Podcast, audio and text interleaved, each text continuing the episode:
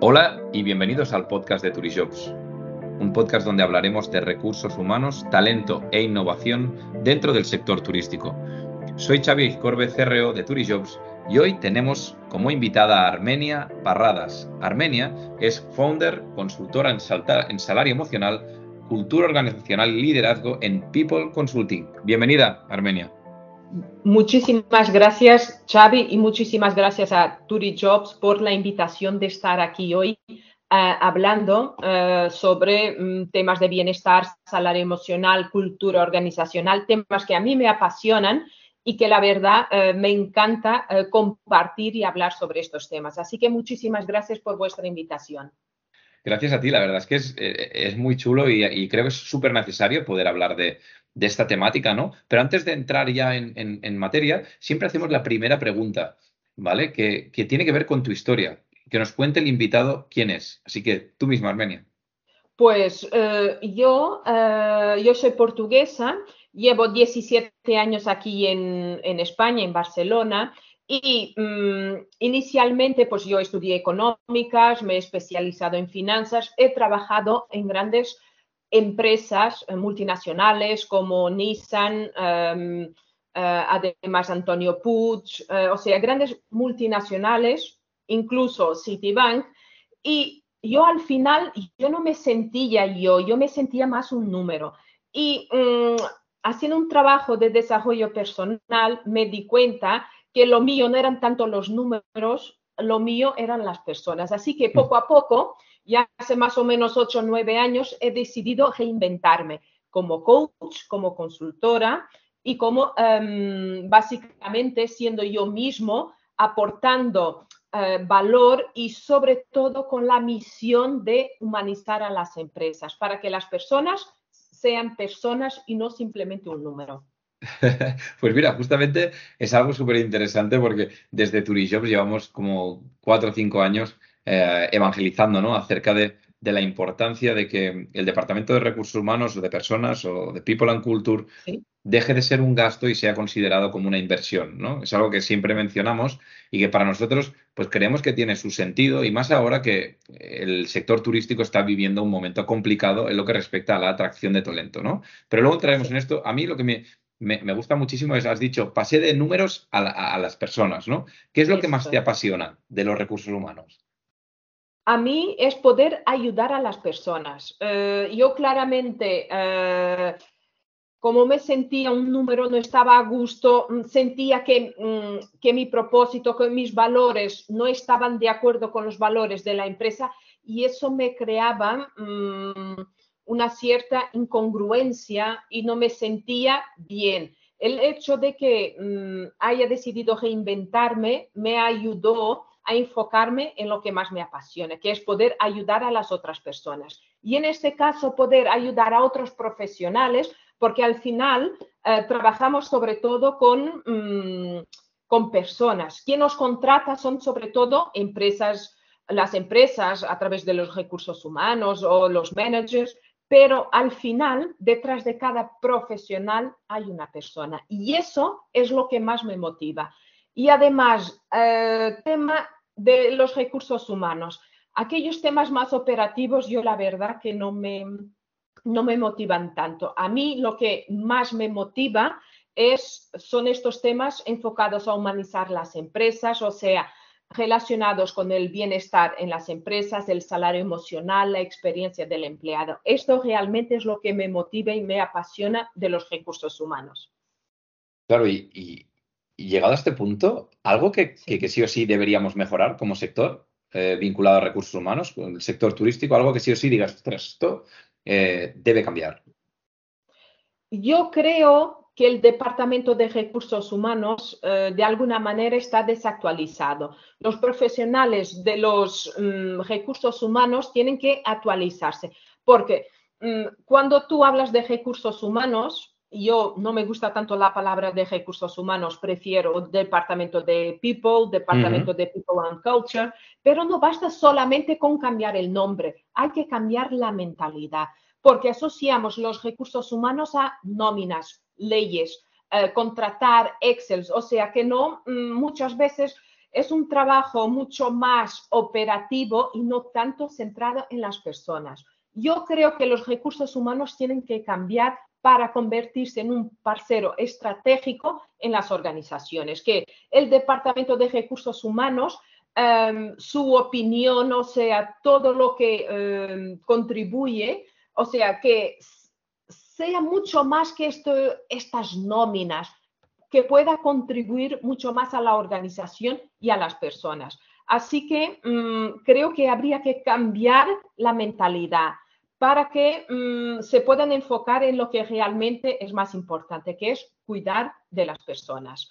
Y creo que uno de los grandes desafíos que existen en el mundo de los recursos humanos y sobre todo en el sector turístico es conseguir el mejor talento. O sea, primer lugar es conseguir el mejor talento y después es fidelizar ese talento.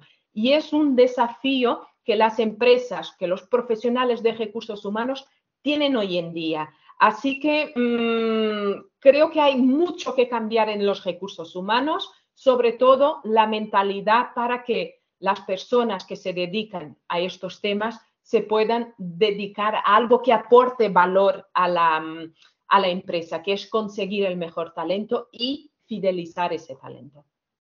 Me parece muy interesante. Además, has mencionado la fidelización, ¿no? Entonces, ¿cómo de importante para ti es la cultura organizacional? Porque creo que, obviamente, el salario, eh, no emocional, sino el, económico. El, salario económico es importantísimo, pero sí que es verdad que hoy eh, creo que la cultura organizacional de una empresa es cada vez más importante.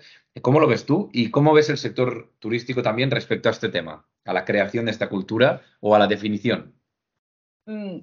Eh, hoy en día se habla mucho de cultura, pero ¿qué es la cultura? Es la manera de, mm, cómo se hacen las cosas en la empresa. Por eso el tema cultura organizacional para mí mm, es básica. Existen distintos tipos de cultura, pues eh, existen empresas que quizás están más orientadas al poder, otras que están más orientadas a los resultados, eh, también otras que están más resultadas, más orientadas a los procesos o incluso a las personas. Así que mm, yo creo que la cultura organizacional es fundamental. Ahora, ¿quién, ¿quién va a decidir la cultura? No es el CEO, el jefe, el gerente de la empresa. Para mí, hay que preguntar a las personas de la empresa qué tipo de cultura de cultura desean para la empresa. Y de acuerdo con estas opiniones, pues trabajar en ese sentido. Imagínate, tengo un caso de una empresa, aunque no sea del sector turístico, pues eh, después de trabajar con ellos el tema de la, de la cultura, pues claramente la cultura actual estaba orientada a resultados y las personas estaban pidiendo que los resultados sí que eran importantes, pero quería un mayor enfoque hacia las personas. ¿Qué es lo que hicimos? Teniendo en cuenta la opinión de las personas, empezamos, hemos definido algunas medidas, algunas estrategias para que para hacerles caso a las personas que estaban pidiendo un cambio cultural. Así que es muy importante, aunque pueda parecer algo muy etéreo, eh, el tema de la cultura hace toda la diferencia, porque si yo me identifico con la cultura de una empresa, la manera como se hacen las cosas, yo voy a querer estar ahí. Es mucho más fácil fidelizar a, una, a un empleado o a una empleada si se siente identificado con la cultura, con la misión, visión, valores, la manera de hacer las cosas ahí en la empresa. Totalmente. De hecho, em, he empezado por la última parte que has mencionado, que era la fidelización, y luego al principio has hablado también de la atracción. ¿no? Una de las principales preocupaciones de nuestro sector es encontrar personas para nuestros equipos. Y esa es la realidad. O sea, está todo el, eh, todos los medios de comunicación, tanto especializados como generalistas, hablan de esto, ¿no? ¿Qué crees que lo ha podido ocasionar? Yo creo que aquí mm, todas las empresas tienen un, existe un, gran problema que es para encontrar eh, las personas adecuadas para los equipos para hacer el trabajo. Y el sector turístico, pues esa problemática se acentúa eh, mucho más. Eh, creo que mm, esto existe un antes, un antes y un después con la pandemia. Después de, la pandemia, muchas personas que trabajaban en el sector eh, turístico mm, han decidido cambiar para otros sectores. Básicamente, hubo una fuga de talento para otros sectores. Eh, para mí, ¿qué es lo que ha eh, potenciado esto? Mm, creo que quizás en otros sectores, pues mm, a lo mejor no son tan exigentes a nivel físico, uh, permiten una mayor conciliación laboral mm, personal, em, los bajos salarios tampoco han ayudado y, te soy sincera, la percepción general es que no es sexy trabajar en el sector turístico. ¿Por qué? Porque asociamos trabajar en el sector turístico, trabajar los fines de semana, trabajar muchas horas, no estar con la familia. Entonces, las empresas eh, tienen que hacer un esfuerzo, tienen que, de alguna manera, trabajar su marca empleadora porque, por ejemplo, decimos, oye, trabajar en Meta, que era antiguo Google, o trabajar, mm, no sé, otra gran empresa como Apple. En este caso, pues, hoy la mayoría de las personas, pues, les, les mm, parece interesante trabajar ahí. Ahora, cuando tú dices de trabajar en el sector turístico, eh, es más complicado atraer a ese, mm, a ese talento que puede aportar mucho, pero que a día de hoy siento que están un poco quemados porque quizás eh, conocemos demasiados ejemplos de empresas mm, que de alguna manera se han aprovechado ah, mm, de, las condiciones o de las malas condiciones que ofrecen a sus eh, trabajadores. Y no digo solamente a nivel de salarios. Así que las empresas eh, del sector turístico para mí tienen un gran desafío que es trabajar su marca empleadora. Mira, y poder mm, cambiar y poder de alguna manera poder cambiar esta percepción que existe en el sector turístico. Es que es muy bueno porque hay preguntas que sí que, tengo preparadas y otras que me van naciendo ¿no? y saliendo a medida que voy hablando con vosotros, pero sí que es verdad que justo hay uno que, es importantísima para mí, ¿no? Que, y, y además tú estás especializada en esto que tiene que ver con, justo has hablado, que no es sexy, ¿no? si no es sexy, tenemos que hacerlo atractivo como sector. Tenemos que empezar a invertir en hacer que, este sector, eh, empezar a hablar de las cosas buenas que tiene, que son muchas, ¿no? Que parece que nos hemos centrado solo en lo, en lo negativo y cambiar otras que están mal. Y eso tiene que ver con el employer branding. Em, y el salario emocional, obviamente también. Em, ¿Qué es para ti y dónde crees que estamos? Entrando ya en este tema profundamente. Eh, el employer branding eh, piensa que esto es una necesidad que ha surgido en los últimos años, porque quizás en los años, eh, bueno, a principios de ciclo, no se hablaban de estos temas. ¿Por qué? Porque las empresas no tenían esa necesidad. Existía gente para trabajar, encontraban mucha gente para trabajar. ¿Qué es lo que está pasando? Si hacen con los clientes, se hace marketing, Ah, ah, se hace branding para los clientes, para conseguir más clientes. ¿Qué es lo que está pasando actualmente? Existe la necesidad de las empresas crear pues una marca, de desarrollar su propuesta de valor para que mm, las personas quieran trabajar en esa empresa. Piensa una cosa, si las empresas desarrollan esta, mm, eh, de alguna manera, la marca empleadora, decir, mira, somos buenos en esto, esto y esto, los beneficios de trabajar con esto, nuestra empresa es así, somos los mejores, somos, de alguna manera, esto hace que mm, atraiga la atención de gente que diga, wow, pues yo quiero trabajar ahí. Si estoy entre dos propuestas, digo, oye, pues estos mm, parece ser muy interesante porque se ve que las personas están a gusto ahí y yo pues yo prefiero trabajar en una empresa que de alguna manera trabaje en la marca empleadora. Pero también no se trata de mm, vender humo solamente,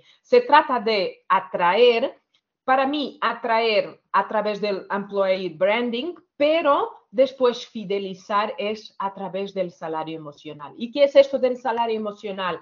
De alguna manera, el salario emocional es todo, todos los beneficios no económicos que eh, recibe un empleado por el desarrollo de su actividad.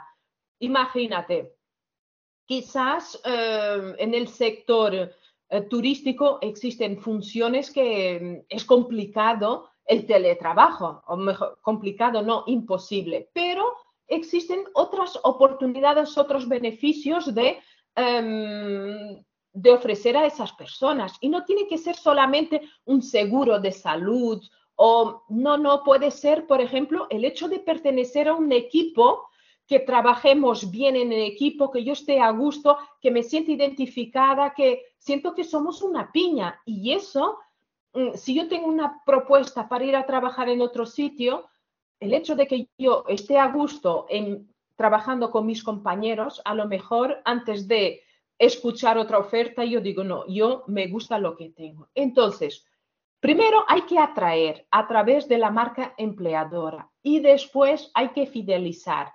Yo siempre sugiero a través del salario emocional. Hombre, la verdad es que para mí eh, es una de las premisas, ¿no? También, no solo como empleador, sino como empleado.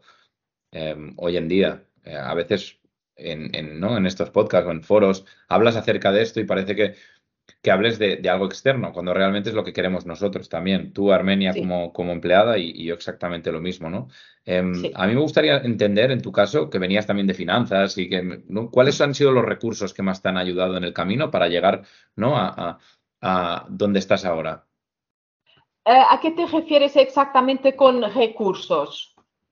Sobre todo en, en lo que se refiere a especializarte, ¿no? En este ámbito de recursos humanos de personas? Yo, yo creo que en primer lugar, mm, yo creo que mm, para mí, para especializarme, para venir más para este mundo, ha sido importante mi experiencia previa, o sea, más de 10 años, creo que han sido entre 12 años más o menos, en empresas multinacionales. Yo creo que, por un lado, la experiencia eh, lo que he vivido, lo que me ha gustado y sobre todo aquello que a mí no me ha gustado y que de alguna manera hizo que yo quisiera cambiar las cosas actuales, eh, lo que yo veía. Entonces, en primer lugar, yo creo que la experiencia. Después, yo creo, otros recursos, yo creo que es muy importante la formación. Yo creo que mm. seguir aprendiendo. Yo soy una... Mm, lectora empedernida. a mí me encanta leer.